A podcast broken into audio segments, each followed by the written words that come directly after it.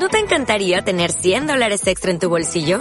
Haz que un experto bilingüe de TurboTax declare tus impuestos para el 31 de marzo y obtén 100 dólares de vuelta al instante. Porque no importa cuáles hayan sido tus logros del año pasado, TurboTax hace que cuenten. Obtén 100 dólares de vuelta y tus impuestos con 100% de precisión. Solo con Intuit TurboTax. Debes declarar para el 31 de marzo. Crédito solo aplicable al costo de la presentación federal con TurboTax Full Service. Oferta sujeta a cambios o cancelación en cualquier momento.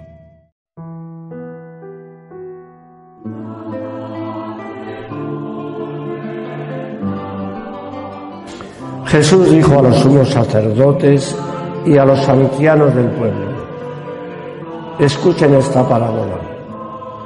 Un hombre poseía una tierra y allí plantó una viña, la acercó, cavó un lagar y construyó una torre de vigilancia.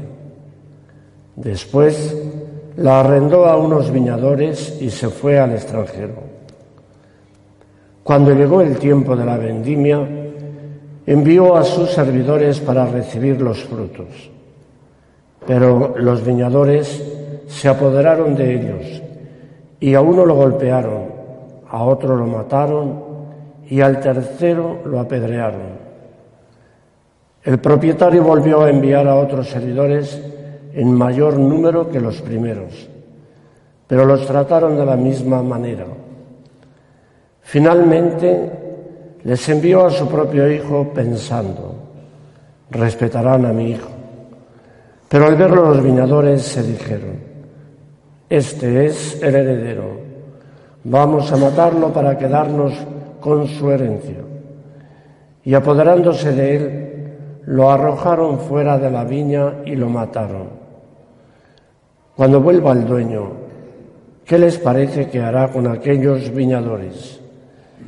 Le respondieron, acabará con esos miserables y arrendará la viña a otros que le entregarán el fruto a su debido tiempo.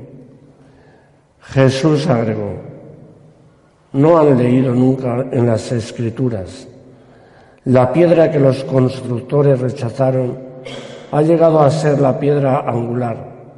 Esta es la obra del Señor admirable a nuestros ojos. Por eso les digo que el reino de Dios les será quitado a ustedes para ser entregado a un pueblo que le hará producir sus frutos.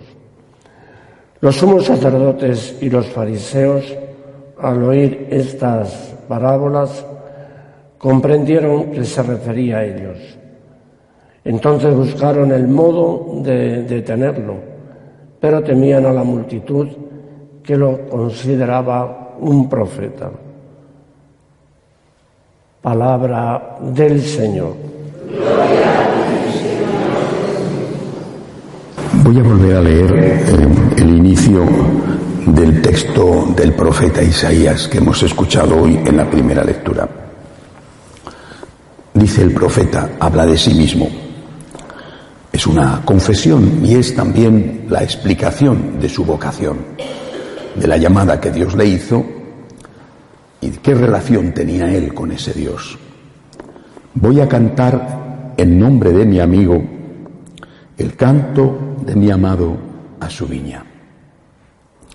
Mi amigo tenía una viña en una loma fértil. Y ahí continúa el profeta describiendo la ingratitud de la viña de los viñadores.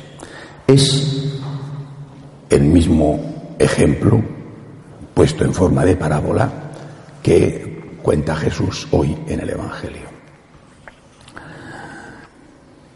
Yo siempre sentí esto de Isaías como algo que brotaba dentro de mí, es decir, como una llamada del Señor. ¿Quién me defenderá? ¿Quién me defenderá? ¿Quién saldrá por mí delante de los hombres? ¿Quién defenderá mis derechos? Ahí es donde está no solamente el problema de hoy, sino también nuestra propia vocación, la mía personal, por supuesto, la de todos nosotros, franciscanos de María. Nosotros pienso que como el resto, no creo que más ni menos, nosotros sabemos que Dios nos ama, lo sabemos, lo creemos y lo sabemos, lo hemos experimentado. Nosotros hemos experimentado su divina misericordia. Nosotros hemos experimentado su amor sabiendo que no lo merecemos. Hemos experimentado la perseverancia de su amor. Y a base de sentirnos amados, se ha producido el milagro de amar al amor. Nuestra respuesta personal, por supuesto, es diferente en cada uno. Muchos de vosotros sois santos. Yo no lo soy. Pero podemos decir todos que tenemos un poquito de amor, algunos mucho, y podemos decir todos que queremos amar al amor. Y este amor al amor nos hace amigos de este al que tanto, que tanto nos ha amado a nosotros. Pero nuestro amor al amor no se queda ahí. Yo quiero amar a Jesús. Nuestro amor al amor es como el de Isaías. Nuestro amor al amor nos lleva a defender al ser amado. Nuestro amor al amor nos lleva a cantar el canto de amor a la viña y decir, esta viña es injusta. El profeta, hablando en nombre de, Dios, no de Jesús en este momento, porque aún no le conocía, anticipándose como profeta, decía, esperaba que la viña diera uvas y dio agrazones. Los agrazones son las uvas eh, ácidas, muy ácidas, que no valen para nada y que dan las viñas que no han sido trabajadas, las viñas salvajes. Jesús dirá, he sembrado una viña y no he hecho nada en especial más que pedir aquello que habíamos acordado, que me pagaran los viñadores, los que han rentado la viña, que me pagaran eh, lo que eh, el alquiler en el que nos habíamos puesto de acuerdo. Y no ha sido así. Es decir, tanto Isaías como el Señor denuncian la falta de respeto a los derechos de Dios. Y nosotros, que también sentimos la culpa de no darle a Dios lo que le debemos, sin embargo decimos, alguien tendrá que hablar en nombre de Dios y defender sus derechos.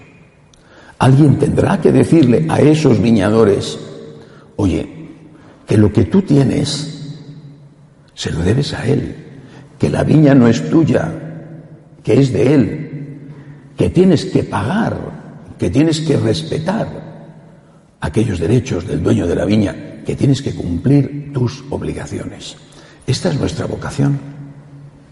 No solo amar al amor, camino en el cual siempre nos quedará mucho por recorrer, sino también hacer amar al amor, defender los derechos de Dios, salir en nombre del amor a decir el amor no es amado. El amor no es amado. Y el amor no es amado, como vio San Francisco, no es amado no por los que están fuera, por los que quieren que la casa de Dios arda. El amor no es amado por los que están dentro.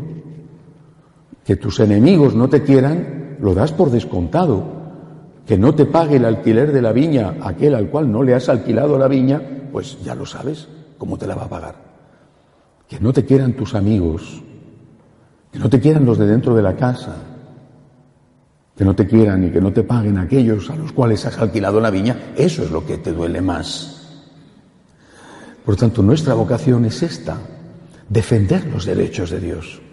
En la época de los derechos humanos, exageradísimos, hasta el punto de que se llama derecho a cosas que no tienen nada que ver con el derecho, como por ejemplo matar a un inocente, llamar derecho al aborto nos indica hasta qué punto el concepto de derecho está pervertido, en esta época alguien tendrá que levantar su voz para defender los derechos de Dios.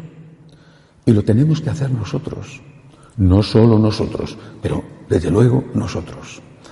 Y aún tenemos que hacerlo aunque seamos pecadores. Eh, ayer os decía, el Señor canoniza en vida a alguien que está muriendo a su lado. Y lo hace siendo un al menos ladrón, seguramente un asesino. Los romanos no crucificaban por ser ladrones. Lo hace porque le acaba de defender delante del otro que moría en el otro lado de la cruz. El que defiende a Jesús se gana el agradecimiento de Jesús y desde luego el agradecimiento de María. El que me defienda delante de los hombres, yo le defenderé delante de mi Padre del cielo. Nosotros queremos ser amigos de Jesús y tenemos que cantar este himno de amor del dueño de la viña a la viña. Voy a cantar un himno de amor de mi amigo. Voy a defender los derechos de mi amigo.